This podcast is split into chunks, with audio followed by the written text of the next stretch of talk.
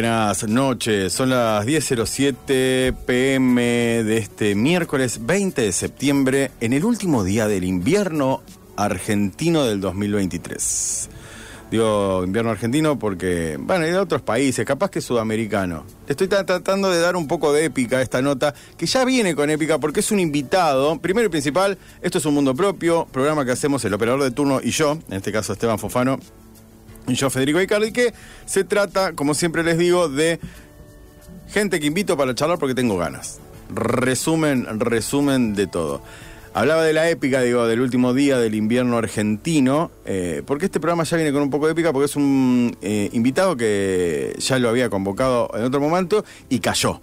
Cayó víctima de un virus y dijo, no puedo ir, no puedo ir porque no puedo levantarme de la cama y hoy lo tenemos acá, que es el señor Pablo Colacray. ¿Cómo le va? ¿Qué tal, Fede? ¿Cómo estás? Comunicador argentino. Comunicador, sí. Y argentino también. Y argentino Cierto. también. Sí. Eh, ¿Cuánto tiempo fuiste cordobés? Eh, 15 días. 15 días. Sí. O sea, muy poco. Sí, sí. Eh, viajó, mi mamá viajó embarazada a un pueblo de Córdoba, Noetinger, Sí. que era el pueblo de mi abuelo. Sí. Eh, nací, creo que a los 15 días, 20 días estaba en Rosario y me crié en el centro de Rosario. Centro de Rosario. Calles. Primero Avenida del Huerto 1105. Avenida del Huerto. Avenida del Huerto. ¿Cuál es Avenida del Huerto? Sí, no, estoy, pero yo porque vivía. Frente al Parque España. Frente Ah, esa, Avenida del Huerto. Ah, Son- qué hermoso. Dos cuadras son. Avenida del Huerto son solo dos cuadras. Dos cuadras. Después, después se convierte en Belgrano para arriba y Wilre. Claro, y Wilre Belgrano- para- Claro, Belgrano para abajo y Wilre, Wilre para arriba. Ahí, o Al sea. lado de Uni. Al Cla- lado- ah, sí, Ahí. ya sé, del lado universitario. Tengo unas hermosas fotos en esa pileta en los años 80. Mm. En los años 80 en ese, en ese hermoso club. Eh, 15 días acá y cómo... A mí me encanta ir a, ir a viajar a la infancia porque me parece un, territorio vasto de, de anécdotas. Pero digo, bueno, naciste ahí y cómo tu familia cómo se conformaba. Mamá, papá. Mamá y papá, yo soy el mayor, así que todavía no estaba mi hermana. Eh, Sí. Mi mamá era de allá, mi papá rosarino. Rosarino. Eh, sí, sí. Mi vieja vivía acá porque estudiaba acá, estudió arquitecta. Ah, mira. O sea, estudió acá y conoció a mi viejo acá y por eso yo... eh, Por eso te fuiste a Noetingen. me fui, me fui a nacer, pero volví acá y me crié en Rosario. La otra vez, ¿quién me dijo? Ah, eh, Ignacio Molinos, bajista de Matilda, Ajá. me dice que nació en San Lorenzo. Que de hecho vino el día que yo no pude Claro, venir. que vos no pudiste venir. Ignacio Molinos me dijo, nació en San Lorenzo y también creo que estuvo dos meses. Pero dice que eso le permite hablar de ustedes los rosarinos. dice, usted, vos tenés, eh, cada tanto sacás ese carnet y dice, ustedes los no, rosarinos. No, no, no, sos- me siento rosarino. total. ¿No? Yo soy eh, un rosarino nació en Nottinger. un rosarino nacido en Nottingham. Bueno, empezá, digo, empieza tu vida ahí en Avenida del Huerto. Eh, ¿Tu hermana cuántos años tenías cuando nació? Yo cuando, eh, mi hermana nació cuando yo tenía dos años. Dos años, o sea, no te, ni, te, ni te acordás. O No, sea, no. no. te acordás. Entonces tenés casi que toda tu vida consciente. Sí. ¿Fuiste esos chicos como yo que los mandaron a jardín? O sea, hicieron, o sea, jardín, Sí. escolar, o sea, desde Jardín- chico. El jardín, pero el jardín ya más grande, de 4 o 5 años. Sí. El jardín, el maternal, no. Me quisieron llevar y no, No. no. tuvo suerte. Eso tuvo cuentan, suerte. ¿no? Yo no me acuerdo nada. Dice que me querían dejar y que no había manera. No, no, no, no. Así. Eras gritón. Se, era, se ve que sí. Se ve que sí. Se ve que y sí. de ahí primaria, ¿dónde? En la Roque San Peña, media cuadra. ¿Cuál es? En la misma escuela que fue Martín Sanzarric. Martín Cesarric, sabemos que Bueno, ustedes dos compartieron codo Exacto. a codo Exacto. no solo la literatura, sino mucha parte de su vida. En ese, en mi curso estaba Martín y estaba Lila Siegritz. Éramos compañeros de Ah, mirá. Sí. Tres, tres grandes estrellas de la, Grandes de- estrellas, de la, de la grandes cultura, estrellas. de la cultura argentina. Eh, bueno, y qué recordar, digo, pensaba, digo eso. A mí muchas veces me gusta recordar, digo, cuando uno es chico, por sobre todo que era, a mí me, me acuerdo de, de leer Asterix Eh, Mm. Digo, ¿cómo entraste? Digo, ¿entraste de chico a, a leer cosas? Digo, si eran libros o empezaste con, como muchos de nosotros, digo, con algunas historietas, Sí, de todo. de todo. De todo. Era, sí, eh, eh, fuiste, arrancaste así, eras como. Sí, eh, sí, debo de las pocas cosas Dame libros. precoces que puedo haber hecho en mi vida Sí. es la lectura. El resto Sí. de las cosas soy más bien lento. Lerdo. Sí, llego tarde a todo, pero eh, el recuerdo de haber leído de, de muy chico. eh, y de todo, en mi casa había libros y aparte Ahí está, había una biblioteca así había bibliotecas, pero pero había había una costumbre de, de- por ejemplo, a mi papá que era viajante, eh, Sí. siempre que volvía de viaje me traía traía revistas para mi hermana y para mí. En Sí. ese momento eran historietas de, de, de Disney, Pato. Donald. Y eso era un ritual, o sea, Sí. todas las semanas teníamos una historieta nueva. Mirá, Y después, estoy hablando de, de chico, chico. sí. Eh, tengo muy presente, por ejemplo, todavía en biblioteca tengo libros que, que en ese momento se regalaba, estaba- se usaba mucho regalar libros, pero éramos chicos, chicos de 8 o 9 años, Sí. y yo tengo ya La Vuelta al Mundo en 80 días, Sí. eh, Tom Sawyer, eh, em, eh, Sandokan, libros que se regalaban, el Colmillo Blanco, ¿no? Y Sí. las tengo firmados por chicos que me regalaron cuando yo tenía 8 o 9 años. Sí, era como ese estilo de regalar esas como. A ver, eh, fábulas o esas historias. Digo, no sé si fábulas, pero esas historias. Yo recuerdo que mi viejo tenía un libro con un montón de, de fábulas que era, por ejemplo, La Flor del Ceibo, el Cid Campeador, digo. Y se, se estilaba esto como diciendo, bueno, te regalo este de Julio, de Julio Verne. Julio Verne, pero muchos clásicos, eso me llama Sí, la eso- atención. esa es la mucho palabra, clásico, clásico. mucho clásico. clásico. Eh, que mucho tiempo después descubrí que no eran las versiones originales. Claro. Eh, Eh. muchos años después, leyendo, releyendo, eh, o cuando fui a releer La Vuelta al Mundo en 80 días, Sí. Eh, No encontré era. que la versión que yo había leído a los 7, 8 años Mm. eh, no era la versión original, una versión adaptada. Sí. eh, que en su momento no la sabía. Eh, te regalaban muchos libros. O sea, cuando, eh, digo, 6, 7 años ya escolarizado, leía, te leías. Sí, sí, no sé si tan temprano, 7, 8 años cuando aprendí a leer. Historietas, libros Sí. y después eh, y después aparecieron los, los cómics nacionales para mí, los descubrí de casualidad. Ni por de la Galle. Sí, eh, total, fan total. Hay toda una generación, digo, después de toda una generación, a mí no me tocó, quiero decir, no porque sea más joven, sino porque no me, no me, no me llamaba. Pero vino, cuando vino Javi Núñez también dijo, ni por de la Galle. Si le preguntás a Tatín Britos también te dicen Tatín Nick Fury, Brito ¿verdad? se cree ni por de la Galle. Digo, ah, ¿qué, ¿qué encontraste ahí? A mí me Uh. pasó con Asterix. Yo soy un enfermo de Asterix. Todavía tengo el, no el primero, pero sí el segundo que me regalaron. Recuerdo una, una amiga de mi vieja vino de España y me dijo, Mm. tomá Asterix en España. Claro. O sea, Bueno, Asterix era una historieta que a mí se me hacía imposible económicamente cuando yo Claro. era chico. Eh, la, yo descubro las historietas estas en, Sí. en una en una caja de cosas de mi abuela Sí. y le- tengo muy clara la sensación de haberla leído y dije, esta es en serio. O sea, yo estaba acostumbrado a leer las historietas de Disney, Claro, no pasaba nada nunca, me encantaban, pero... Y acá pasaba en serio. De hecho, te podría decir exactamente cuál fue la primera historieta que leí quiero saberlo. era una historia de un conquistador español luchando contra un pueblo azteca y, Mm. que la, y que la historia termina, la, la- la historieta esa, en la pelea entre el gran conquistador y el azteca que tienen dos espadas. El, Sí. el azteca tiene una espada hecha con como con navajas a los costados. Sí. La tengo pero muy presente. Sí, sí, se nota. Y habré tenido 10, 11 años. Sí. Y dije, ¿esto es en serio?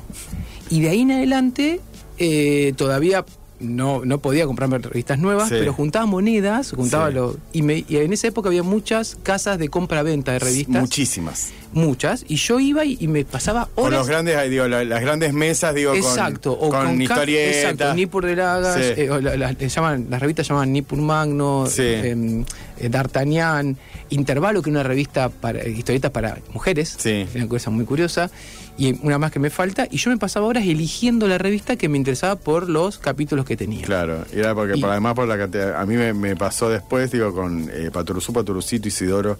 O sea, digo, este lo tengo, este lo tengo, pero Mm. digo, este lo tengo. A ver, ¿qué me- ¿cuál elijo de todos estos el que me guste? Sí, en, el- en este caso era muy difícil tenerlo porque imagínate Sí. que yo llegué a eso, estamos hablando de mitad de los 80, son Sí. revistas que tuvieron su auge en los 70, pero habían salido en los eh, 60, Sí. 70. Entonces había muchos años de revistas atrás y todavía en esa época seguían saliendo, los negocios de revistas seguían estando.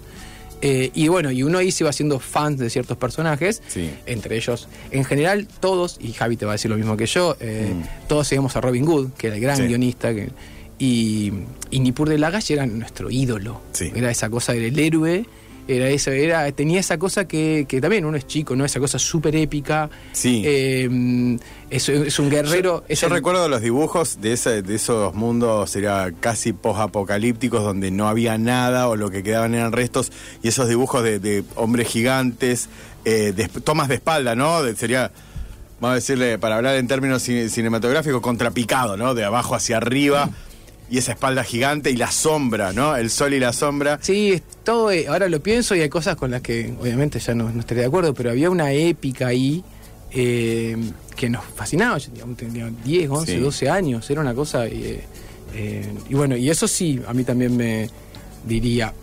me- nada, está ahí en, mi formación Sí. lectora, están esas historietas. Pensaba eh, la otra vez, hablando con. Voy a repetir siempre la misma frase, pero porque me marcó este año. Eh, la Iseca le decía a Leo Yola, dice, no hay que, dice, no hay que renegar de las cosas que nos hicieron eh, felices en la infancia. Mm.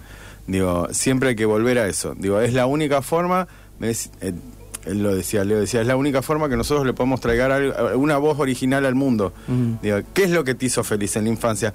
¿Qué es lo que dice? Y ese es tu acervo cultural. No reniegues, dice la que decía, no reniegues de eso, dice, es lo que vos haces, es lo que vos haces. Y estas, yo creo que ahora eh, hay como una reivindicación. Capaz que vivimos una época donde escribir bien era una cosa. Hay que escribir bien, escribir bien es de tal forma. Ahora puede ser de que eso se tiró un poco por tierra y dice, che, escribir bien es escribirlo sobre lo que a vos te gusta. Después hay técnicas, cosas, etcétera, podés pulir tu, tu forma. Pero digo, la- las historias, digo, no renegamos más, digo, che, mira, quiero hacer una de cowboy, o sea, no tengo más ganas, digo, de, de que esto, porque capaz que hay más acceso a, a publicar, digo, y que, o, o no sé si a publicar, pero a. Nos sacamos un poco la mochila de tener que escribir sobre ciertas cosas, que era lo serio. Sí, a ver. Mira, vos decís esto y yo. eh, lo primero que pienso es quizás en el tipo que hizo esto primero y mejor que todos, que fue Puig. Sí, hermoso. Entonces- Amo el beso de la mujer araña, boquitas pintadas. agarrar géneros considerados menores por la Sí. literatura y, y tras, y, y- y ir hacia ese lugar y, deformarlo y transvertirlo y hacer con eso algo Sí. nuevo y distinto y hacer, otra vez, entre comillas, literatura o gran Sí. literatura con eso, ¿no? Con eso. Si se quiere, quizás podemos pensar que a partir de eso se nos abre la puerta a, a que podemos contar la historia que querramos en el género que querramos Sí. sin estar preguntándonos hasta qué punto eso es grande Sí. o baja literatura. Ahora, que siguen existiendo ciertos registros de cánones, Sí. y que cier- cier- hay cierta literatura que es considerada más, eh, más eh, importante, más central que otra, y También. sí, y va a pasar siempre. Otro fenómeno mucho más contemporáneo es el fenómeno Enríquez con el terror, ¿no? Sí. Y de repente el terror se convierte en un, en, en- en un género que todos leemos, conocemos. Sí, un género menor siempre, que también ahora está sucediendo en el cine. El género del terror son las películas que más, eh, que, más taquilla están eh, generando, pero a su vez también, si no la viste, mírala, hay una trilogía que todavía no, te- no, sacaron la tercera, que la primera se llama X, la segunda se llama Pearl, o sea, Perla en inglés. Pearl directamente no es una película de terror, sino es un dramón tremendo, que debería de ser la precuela en la historia de X. Y ahora va a salir Maxine, que es la tercera ya no es terror, terror, sino que empieza. eh, había. No me acuerdo quién decía que el, ter- el terror de alguna forma explica eh, los miedos de cada época. Mm. O sea, de cada época dice, vos ves, que, ¿a qué se le te, eh, cuáles eran las películas de terror, cuál era la literatura de terror? Y explica tal cosa. Pero yo creo que.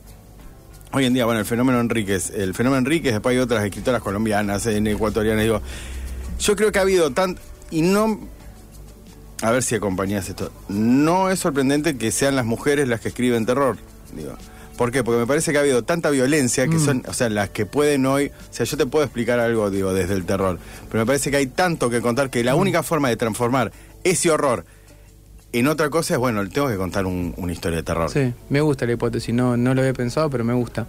Con respecto a lo otro, hay un texto famoso de, de- de Stephen King, que suele citar Sí. Enrique, que es el, cuando él habla sobre la explicación del terror, que habla de los puntos de presión fóbica. Hmm. Él dice, un escritor de terror capta el punto de presión fóbica, es decir, esto, ¿a qué le tiene miedo una sociedad en un momento? Claro. Y a partir de ahí se produce, en general el terror lo que hace es un desplazamiento después, en general hiperbólico, Sí. entonces se exacerba eso, se exagera eso, y ahí donde tenés un mecanismo, uno de los mecanismos del terror.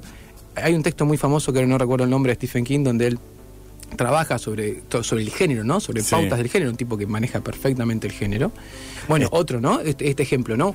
Un género menor. Sí. Yo lo- hoy justo veníamos charlando y yo el ejemplo. Yo leía mucho Stephen King en la secundaria. ¿Sí? Era muy fanático, teníamos un grupo de amigos que eran muy fanáticos, comprábamos los libros y nos hacíamos circular. Qué los bien. libros de Stephen King. ¿Qué pasó? Esto te y puede en ese servir. momento Stephen King era eso, era literatura de adolescentes. Sí, literatura Y- menor. eh, literatura menor. Que ¿no? después se hacía película, más o menos, de clase, digo, Con- de, con- de con poco bajo, dispar. Claro, bajo presupuesto. Claro. Pero, bueno, pensaba, eh, bueno, está el ma- maravilloso libro de él mientras escribo, que es como un, digo, sería como el, si la trastienda de la escritura de Hecker es también un manual, mientras escribo es otro manual, donde vos te vas dando cuenta de ciertas cosas, ciertos como cuestiones técnicas. Pero esto mismo, digo, esas literaturas menores o esos relatos menores, eh, en algún punto también son los que nos formaron. Hay algo, digo, hay algo, digo, el terror o las películas de los 80 o un montón de cosas, digo, me parece que hoy están tomando de alguna forma cierta relevancia porque nos cansamos de las remakes, o sea, Sí, eh, no sé, yo no, no, no, no tengo, eh, digamos, algo pensado sobre eso. Sí. Sí. también tiene que ver con esto, que es, eh, son eh, nuestra, nuestra educación sentimental, nuestra, educa- nuestra educación eh, ficcional, narrativa está ahí. sí. ¿no? Y después, esto que, que vos me contabas que, que le decían a Leo, y sí, claro, es hacerse cargo de eso. Tampoco quiere decir que tengamos que escribir eso, No, ¿no? Quiere decir que si querés escribir eso, podés Sí, escribir podés eso. escribir un dramón, o sea, digo, un dramón, eh, pero lo que digo es, si en ese dramón hay algo, digo, eh, digo, es, es como repetir la frase, viste, que de, ¿quién es de?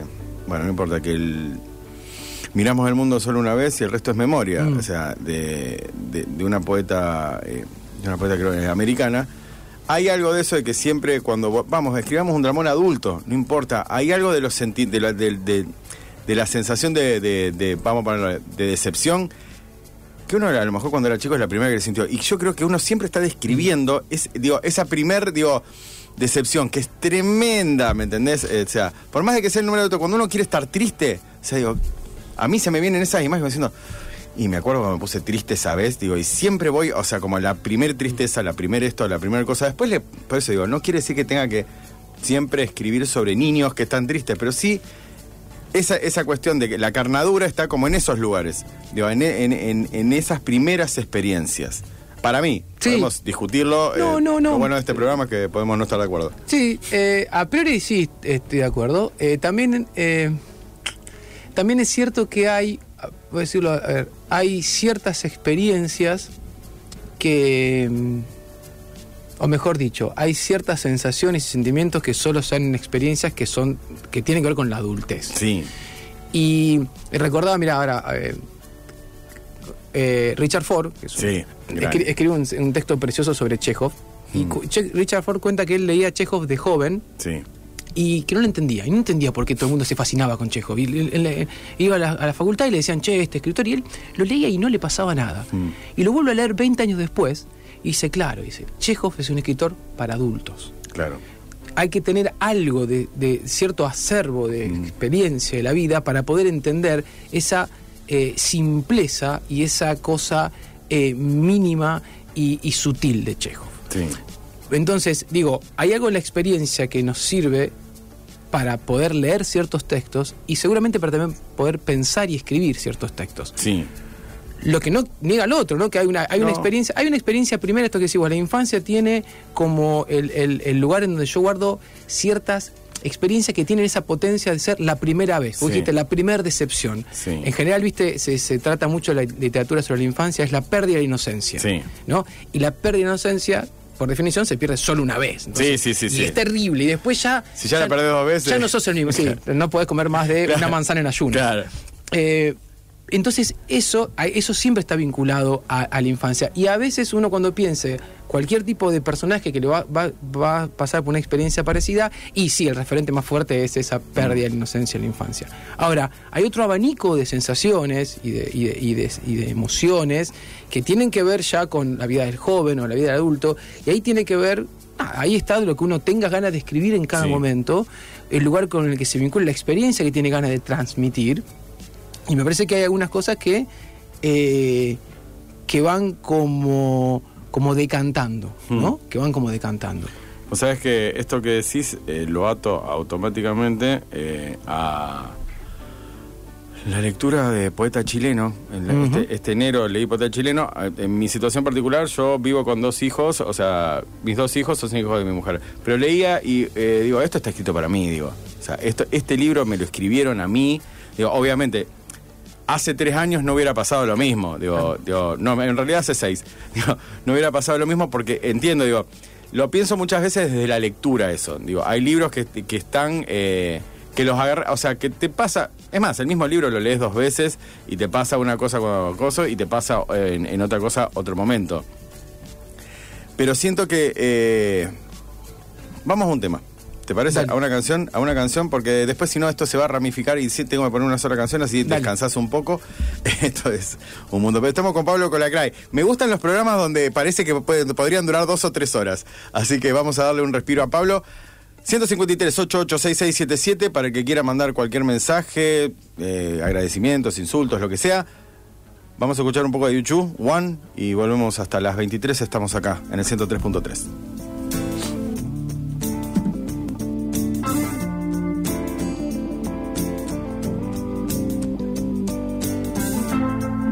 Is it getting better?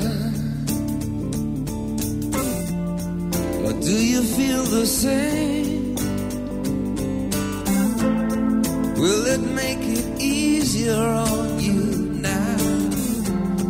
You got someone to blame. You said one love, one life.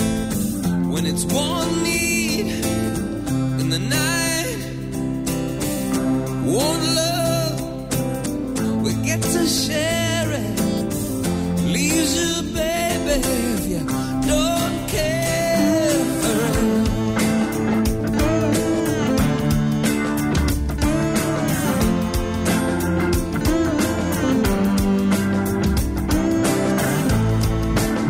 Did I disappoint you? a bad taste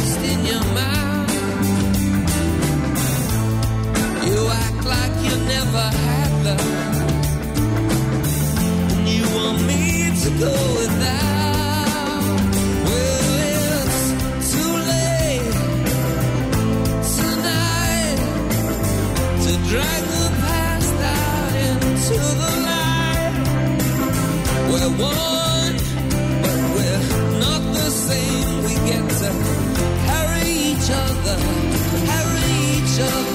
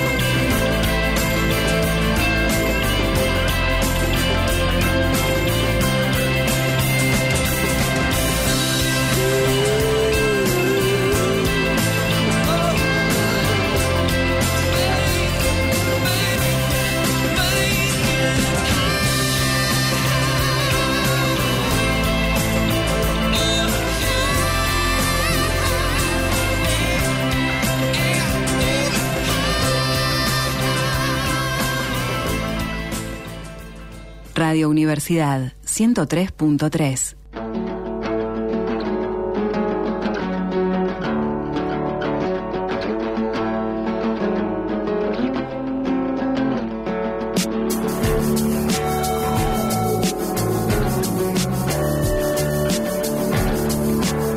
Eh, seguimos en un mundo propio. eh, gente que manda un eh, mensajes. Rubén, acá dice Rubén Ricardo, que es como Ricardo Rubén, pero al revés. Dice, ¿en serio puedo insultarte? Porque no es lo mío. Buen miércoles. Sí, podés. Después está en vos elegir si querés o no querés. Yo te digo que la posibilidad existe. Hablando de posibilidades, recién hablábamos de esto de... En la neurosis. No, digo, la neurosis a la hora de, digo, de, escribir. Eh, vos me decías, yo nunca pienso que un cuento está terminado. Digo, ¿cómo, pero ¿cómo te llevas con, digo, con la publicación? Digo, con eso, digo, porque una vez que publicaste ya todo bien, pero no vas a corregir un cuento publicado. No, no, sí, bueno, sí. Lo haces, sí, lo haces. Sí. Para, para Eh, ¿cómo es? Para, la- para las obras completas. Para la obra completa, para la segunda edición. No, no, eh, no, una vez que están publicados, eh, no, en general ya, ya, Ya está. considero que están, sí. Sí. Eh, no, lo que te decía que me cuesta mucho el momento de decir, ni siquiera el momento de decir ya está terminado, el momento de, de convencerme de que está bien. Mm. Me cuesta muchísimo y, y pocas veces me pasa. Pocas veces te pasa. O me pasa como, o me pasa mucho tiempo después, o me pasa, es como ¿Sos de volver, por ejemplo? para- yo tengo un eh, no yo, sino eh, hay, eh, a mí me gusta un ejercicio es volver a lo que pensaba que estaba bien. O sea, no a las cosas, a, a los, a los requechos, eso, viste, restos. O sea, n- siempre que vuelvo eran restos y siguen siendo restos y nunca hay una idea nueva ahí. Pero sí a las cosas que yo pensé que estaban terminadas, vuelvo. Y muchas veces hay cosas que me gustan muchísimo, hay cosas que digo, bueno, lo voy a dejar así porque esto no tiene, no tiene. Pero sí me parecen como pequeñas fotografías de un momento que ya pasó. O sea, digo, no, no encontrás en cuentos, digo, en cuentos tuyos viejos, por ejemplo, volver a la, la- la noche en plena tarde, digo, eh, volver eh, a ese libro, leerlo y decir, che, mirá, lo que era yo o quién era yo en ese momento. Con alegría, no con esta neurosis. No, ¿eh? no, no, no, sí, sí, estoy de acuerdo. Sí, sí, sí, tal cual. Eh, a ver, los mejores momentos eh, que me han sucedido en las relecturas es cuando no me reconozco.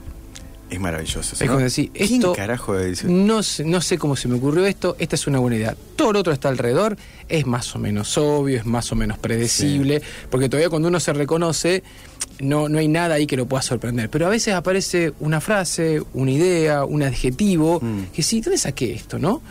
Y que eso es lo que muchas veces eh, ocurre en la escritura. Sí. Ocurre en la escritura. Hay algo, sí, en el momento de poner el cuerpo, sentarse y escribir, que hay algo, diría, del orden, bueno, sin, sin, sin tener miedo de la palabra, del orden de lo mágico. Mm, Digo, que vos estás escribiendo, escribiendo, escribiendo, pasa el tiempo. Volver a leer, digo, no me acuerdo en qué está, o sea, en dónde estaba, digo, cuando surgió este, este momento. Digo, vos sos, eh, sos ahora te voy a preguntar, sos mayormente cuentista, tus tres Sí. libros son de cuentos. sí.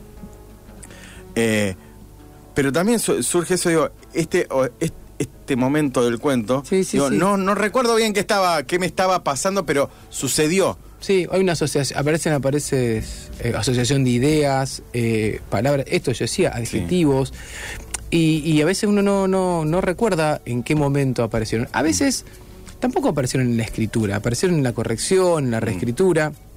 Lo que pasa es que uno cuando tiene la suerte de estar metido adentro de un texto, eh, y, y- y es como que puede eh, entender exactamente o, o vivir el- el- el- todo el sistema de ese texto, está abierto a que pasen cosas que cuando estás fuera del texto ya no las ves. Y eso Exacto. tiene, obviamente, sus ventajas y sus desventajas. Cuando estás ahí adentro, eh, es muy probable que aparezcan cosas que no aparecerían, que no te aparecen en la vida cotidiana, no te aparecen No. por fuera y no te aparecen en otros textos.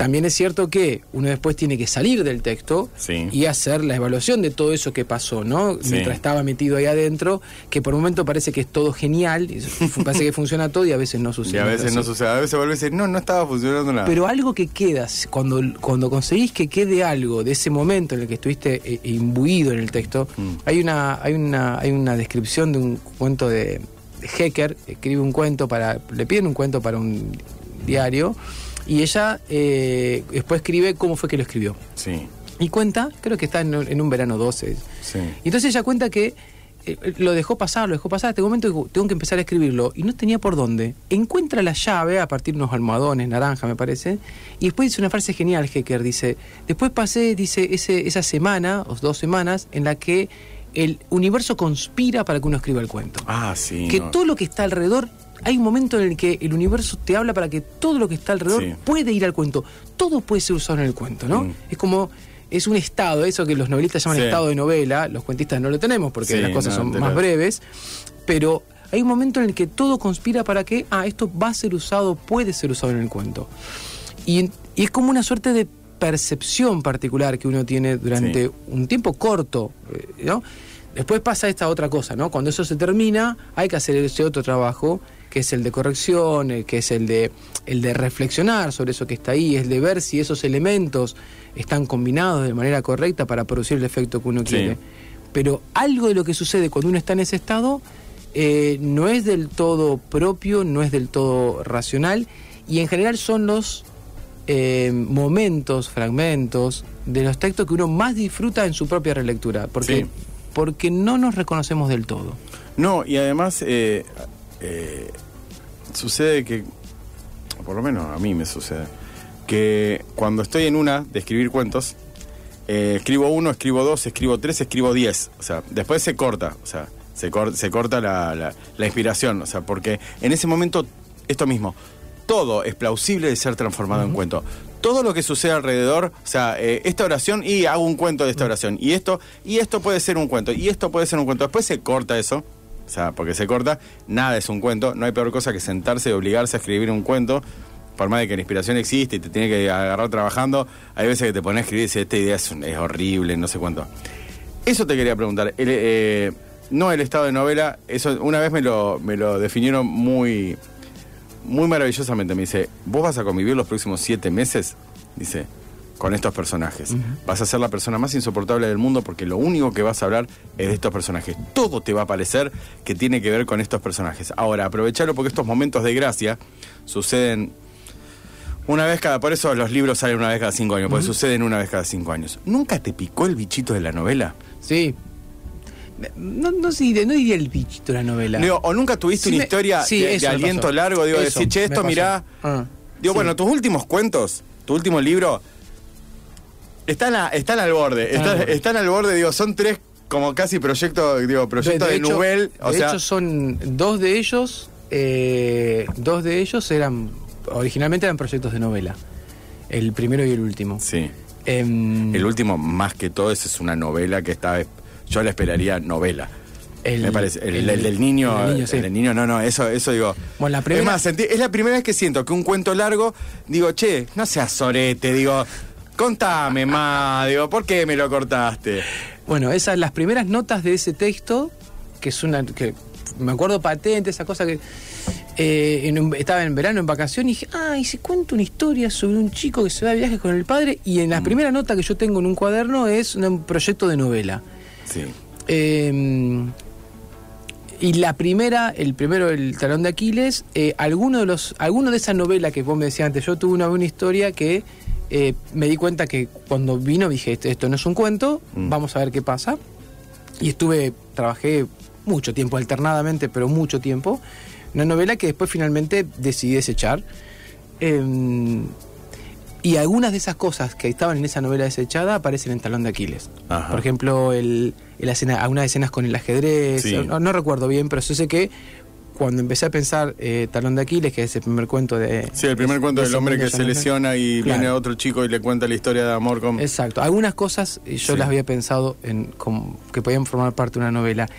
Y en un momento, eh, en un verano, yo dije, ah, mirá, podría contar esto. Y cuando empecé a escribir ese, este último libro, que, que encontré una forma de narrar que me interesaba, Mm. me interesaba investigar principalmente porque no, no la había hecho nunca, que es trabajar con, con fragmentos cortos. eh, con un trabajo de montaje, ¿no? de armado y desarmado de- de- Sí. de la cronología y demás.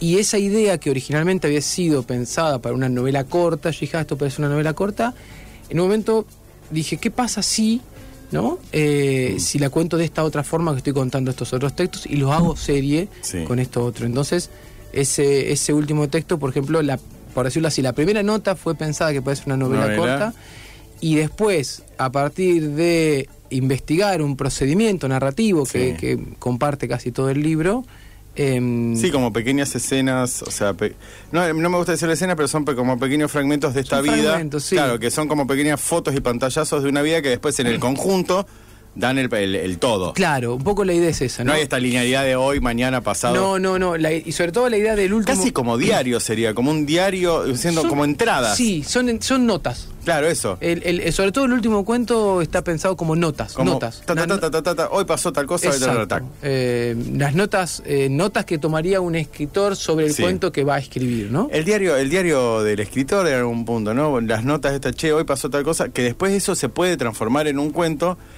Eh, digo, es eso, como esa, esa, esa especie de ingreso, de entrada. Mm. Esto sucedió hoy.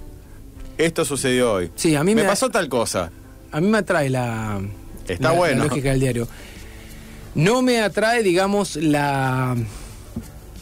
No me atrae la idea de lo autorreferencial o no me atrae la idea de cierto juego, esto del autoficcional y demás. Sí. No es una cosa que me atraiga. La literatura del show. La literatura del show no es una cosa que me atraiga, Sí. pero sí, por ejemplo, pasa algo con el último cuento que, que está adrede, que es eh, que es un juego, es como una, es como una suerte de, de, de auto, una autoficción apócrifa. Sí.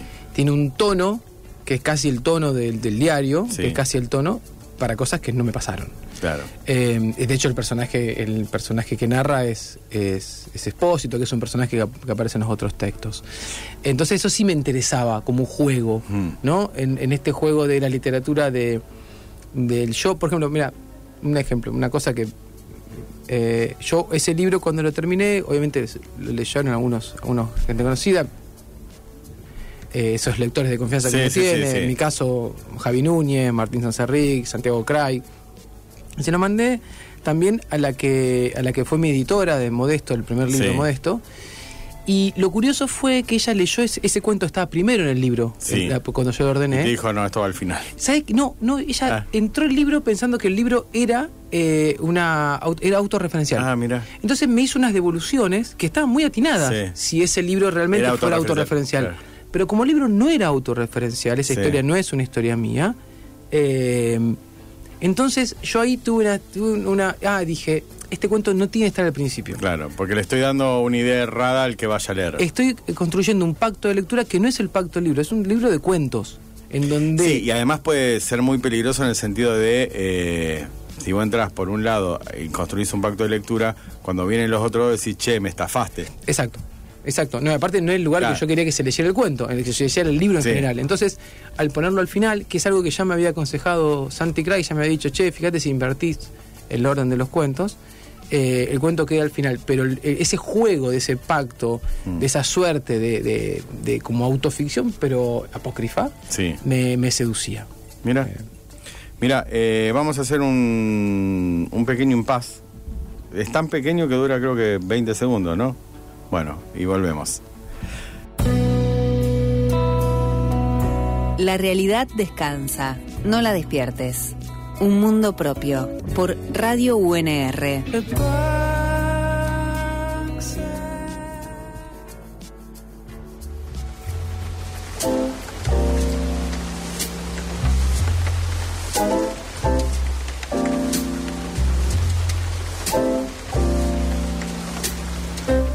Yo no sé si alguna vez escuchaste el programa. Sí. Bueno, en esta parte, entonces ya sabes que en esta parte es todo un- una construcción narrativa para que yo hable así. Sí, lo sé. ¿Lo sabes? Entonces ya sabes la pregunta, ¿qué te enamora aún de la vida? Pablo Colacray. Eh, no la había... mirá, lo sabía todo lo no sabía, lo sabía y no lo habías pensado. Me llama la atención el aún. ¿Aún por Me qué? parece, aún porque ¿qué te enamora de la vida es hoy? Aún quiere decir que también todavía. O sea, Pero ¿por qué no me enamoraría algo? porque Eh, no, no, porque hay gente que eh, porque es una pregunta pesimista. Ah, dentro, ahora entendí, ahora dentro del optimismo es una pregunta pesimista. Ah. Me gusta jugar con eso, o sea, con Ok, a ver, como ya- aún es como en esta vida tan fea y terrible, Sí. ¿qué te enamora? Ok. Em, La pregunta es esa. El tipo se re enojaba. eh, mi familia. Mira, Mi mujer, sí. mi hijo, mi hijo en camino. Felicitaciones. Ah, estoy Se, a- se nada. sabe, se- ya se sabe, ¿es, otro Sí, niño? estoy a una semana. Ah, en, en posta está caminando, viene. En camino, total. Mirá, ahora me, ahora me doy cuenta por qué tantas enfermedades y rinitis, digo, porque viene... Está todo. Y además te viene, ¿sabes qué? Un libriano, que somos los mejores del mundo. Eso dicen los librianos. Los librianos, eso dicen los librianos. Che, felicitaciones, vamos a brindar. Bueno, gracias. No lo sabía. Tu familia, che, qué lindo. Me parece un. Digo, me parece una linda. Vos sabés que con el tiempo uno disfruta y padece a la familia. Digo, pero por sobre todo a mí lo que me he dado cuenta es que la familia no termina. eh, no termina, no, la familia es una construcción. Sí. Digo, uno, a uno le toca a una familia, digo, es como que tirás los dados, bueno, te toca esa, pero después uno puede ir buscando eso, construir su propia familia. ¿Cómo te sentís con eso? Digo, eso, digo, tener ahora, bueno, un pibe, ahora viene otro Colacray, está llenando de Colacray el mundo. Bueno, no son tantos. Bueno, somos tres, dices. Pero digo, ¿cómo, digo, esto, te enamora qué? Digo, a mí me parece, a mí me parece hermoso esa, esa, esa cuestión. A mí me. A ver. eh, es, la, es la razón por la cual me levanto cada mañana. Mm, Eh, eh, hay el. Eso. Y, Mm. y es. En lo que uno. En lo que uno se sostiene, mm. sostiene todo lo demás. En lo que uno Mm. sostiene todo lo demás. Yo, va a ver, Sí, mejor. sí, lo que sí. yo sostengo todo lo demás. Yo sin eso no. No, no está, no, no funciona. Claro, es como es la, la masa sin cantera. o sea, Es- en algún momento creí que esto, que era la escritura o que era la lectura. mm. Eh, algún momento creí que eran otras cosas, todavía Sí. más triviales. Eh, pero ya, ya aprendí, por lo menos aprendí ahora, no sé, Mm. eh, que, que sin eso eh, lo otro no tiene sentido.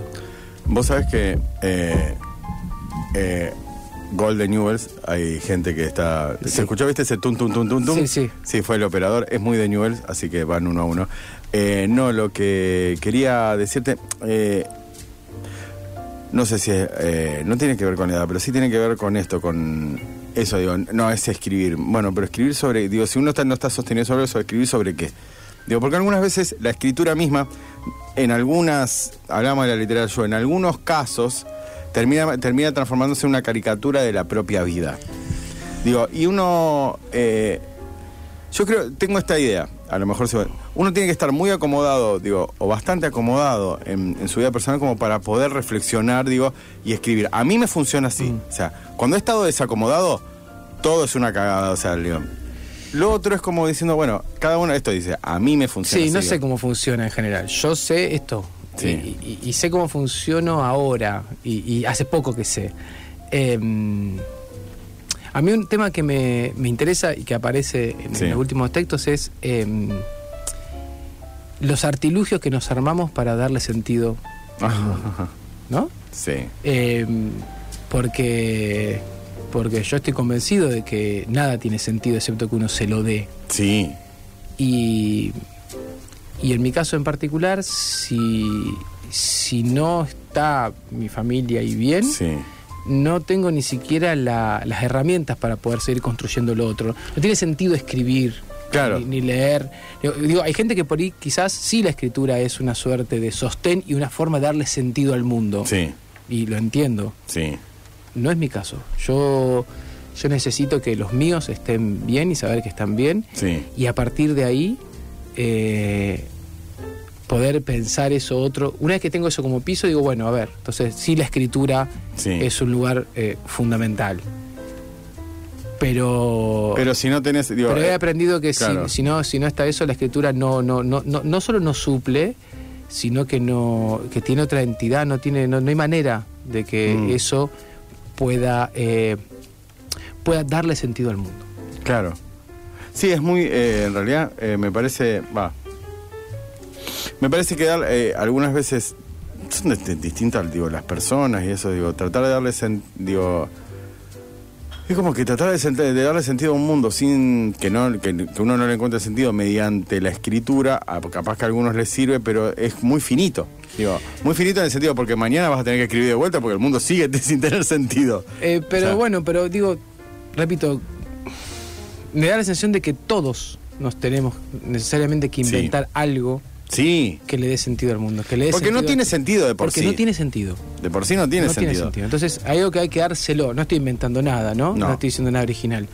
Eh, Sí, pero que a lo mejor es la sí mañana- Estoy diciendo una, una cosa eh, muy auténtica de cómo yo siento cada mañana. Hay algo que tiene que estar ahí para que a mí me, me- para que tenga sentido levantarse y hacer las cosas Sí. y cumplir con las rutinas que nosotros tenemos que cumplir. Sí. Eh, a otros inventan otros, Otras ot- cosas. otras, claro. Algunos trabajan un montón. Algunos Sí. trabajan un montón, algunos Sí. hacen gimnasia, algunos tocan la Sí. guitarra, algunos- y, y me parece genial. No, no, sí, acá no estamos para, para lo que se llama eh, cuestionar eh, qué sentido le encuentra a cada uno a la vida. Sí, lo que me parece, siempre digo lo mismo. Hay algunas veces, la otra vez lo hablaba con, con Lucila de Ponti, eh, la diputada. Eh, le decía, digo, a mí realmente, yo muchas veces pienso, digo, está bien, digo, cuando desde, o sea, una clase política me dice, no, porque el mundo tiene, digo, yo en realidad el mundo para mí es sacar a los perros a la mañana, yo soy muy feliz haciendo eso, digo, eh, comer con mis hijos y con mi mujer a la noche, digo, y nada más, digo, no hay mucho más que eso, o sea, para mí, o sea, es mi, o sea, después existe la literatura y esas aventuras eh, donde que yo no, no, o sea, que no quiero ni me interesa, pero que vivo a través de la literatura, las escribo. Son esas cosas donde mi cerebro vuela por, por distintos lados y entonces pienso tal cosa. Pero el sentido es mínimo. ¿Qué mínimo? Mínimo en el sentido mínimo y máximo. Es una, una, una cuestión muy chica que, que explota. Mínimo en el sentido de pasear a un perro, ver que el día está lindo. Esto es, es- esto es. Bueno, pero por ejemplo, la, la militancia política es una forma de darle sentido al mundo, Sí, ni hablar. ¿no? Respetable totalmente. Completamente. Eh, sí, te pensaba en esto y digo, bueno, hay una cosa que, que a mí me ayuda a darle sentido al mundo. En, eh, venimos de enamorarse a esto, pero me parece que es esto, ¿no? Em, que es mi- el taller. sí, Para mí el espacio de taller es un espacio que, que me sostiene. sí. No solo que es mi trabajo, que es Mm. lo que yo lo que hago para vivir, sino que es un lugar que me sostiene. Un lugar en que, del cual estoy pendiente y un lugar que, que disfruto Sí. muchísimo. Eh, y si yo tuviera que pensar, bueno, eso. eh, son las cosas que, que articulan. Que articulan el día a día. sí, sí. Tengo algunos mensajes para vos. A ver. Sí, no son para mí, no son insultos, tampoco son insultos para vos. Un abrazo para Pablo Colacray desde Bahía, desde Bahía Blanca, dicen. Oscar Altamirano. Ah, mirá, está en Bahía Blanca, Oscar. Y este lo, lo voy a decir con una voz más sensual, porque dice, gracias Pablo, sos hermoso. Romy, de Juan. ¿Romy? Romy, entre paréntesis, de Juan. Ajá. No voy a preguntarte quién es. O sea, dicen que sos hermoso. O sea, y bueno, ahí lo dejan, digo, no. Está bien, pero Romy- digo, no voy a, no voy a cuestionar. No, pero también supongo que es la mujer de un amigo. Sí, no sé. Bien. O sea, también dice que sos hermoso. O sea, yo no voy a. Para mí, sos un buen tipo. Hermoso todavía no te consideraría, sí, pues, pues, capaz que podemos tomar. Digo, No, segundo no, vino el ya. segundo vino, el al segundo vino ya me parece Me pongo- precioso. me pongo mucho más. Palabra- Vos sabés que hay- siempre jodemos con un amigo que hay ciertas palabras que solo se usan en redes sociales. No es hermoso, sino bello. Mm. Sí, de Juan Martinucci, dice. De Juan Martinucci. Claro, no, no, bueno, pero me lo está aclarando a mí, ¿no? Ajá, sí, sí, sí. ahora Romy, estamos. Hola, Romy, tanto tiempo. Tanto tiempo. Eh, digo, la palabra bello solo se usa en redes sociales. Bella, Por, por suerte. por, suerte. porque Porque si también se usa en la vida cotidiana sería uff. Sería muy, muy terrible. Eh, nos quedan algunos minutos y primero y principal, eh, esto que me estabas hablando de los talleres, digo, ¿cómo es? Porque viste que los talleres son re locos cuando uno los da, son re locos porque los otros están poniendo mucho de sí mismos, digo, al fuera de la técnica y la corrección, digo, siempre es como un lugar de mucha exposición y un lugar muy de mucha fragilidad. Totalmente. digo de mucha fragilidad, de mucha ansiedad, de muchas cosas. ¿Cómo manejás algunas veces, digo, eso, eso como diciendo, che, eh, esto mismo que vos estás reflexionando sobre la escritura, estas cosas, digo, ¿cómo, cómo algunas veces decís, che, mirá que esto es, o sea, esto, esto, o sea, esto, esto que, que, que leyó su compañero, chicos, es un montón, ya saben lo difícil que es leer algo para alguien, no lo maten, o sea, no le digan, pero a su vez también, che, esto que vos leíste hoy, date un tiempo, o sea, no, no quieras ir como, por ejemplo, a chocarte el mundo, y quiero publicar, digo, porque... Mirá, eh, no sé cómo lo manejo. eh, di- digo, en forma. Sí. eh, eh, hay algo que me parece que uno, que uno transmite antes de lo que dice. Mm. eh, y, y son cosas que yo, en las que yo creo. Sí. digo, y, eso que, que uno cree, creo que uno es lo que uno transmite antes de, de Sí. lo que dice, ¿no? Yo creo que no hay que apurarse para, para publicar. Eh, Yo pienso lo mismo. yo creo que creo que un, un taller es un espacio en el que uno se expone y es fundamental que los compañeros entiendan eso y sepan eso. Un taller funciona cuando el grupo funciona. Maravilloso. Construir un grupo es una de las primeras tareas Mm. de, de un, de un- de un coordinador y de un taller. Y un lugar en donde no se debería competir. O sea, digo, la construcción es eso, digo, competir no, no, no es un lugar de competencia. no es, un lugar, de de competencia. Y mi taller, grupos que yo tengo, no son lugares de competencia. Eh, bueno, vos conocés a muchos de la Sí, sí, sí, sí. Sí, sé que son, o sea, van, eh, cuando vino Liliana iban trrr, todo para acá, todo para allá. Pero está bueno, eso está bueno, digo, son lugares donde, es más, digo, te- tengo un taller presencial donde ya directamente algunas veces solo se viene a contar lo que pasó en la semana y a compartir eso, y eso capaz que produzca un cuento. El cuento es como una, un resultado final.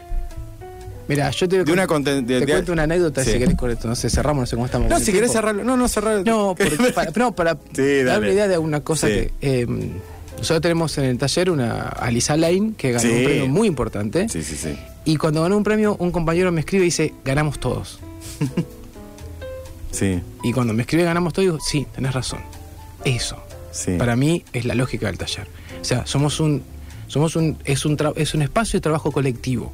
Mm. En donde claramente la escritura es particular, es una, es un laburo, cada uno Sí. hace su laburo, ah, pone su tiempo, su riesgo, su talento, su dedicación, pero hay algo en el orden de lo colectivo que anula la competencia. Sí, y que eh, de alguna forma eh, derriba la idea de que el escritor es él solo en su soledad. O sea, sí, ese es el Hay escritores que son ellos solos en su Sí. soledad. Nosotros trabajamos en un taller. Yo me formé en un taller. Claro, sí. y yo trabajo en, en un taller. Y, y los que estamos en un taller sabemos que nuestro trabajo tiene algo del orden de lo colectivo. Sí. No le quito, no, eso no es quitarle mérito No, a la, a la soledad de toda soledad. ninguno. Y, y aparte porque, a ver, voy a decir una cosa. Sí.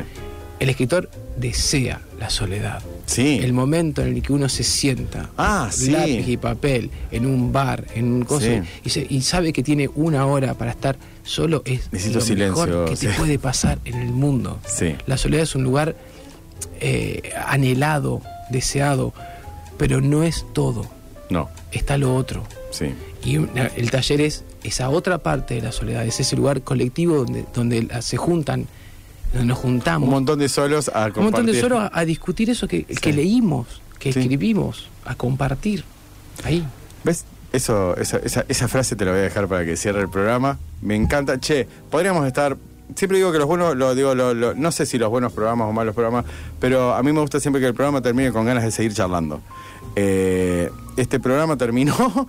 Eh, nos vamos a ver el miércoles que viene. El miércoles viene viene una eh, ilustradora, Julie Roberts. O sea, me encanta charlar con ilustradores porque ese es otro mambo.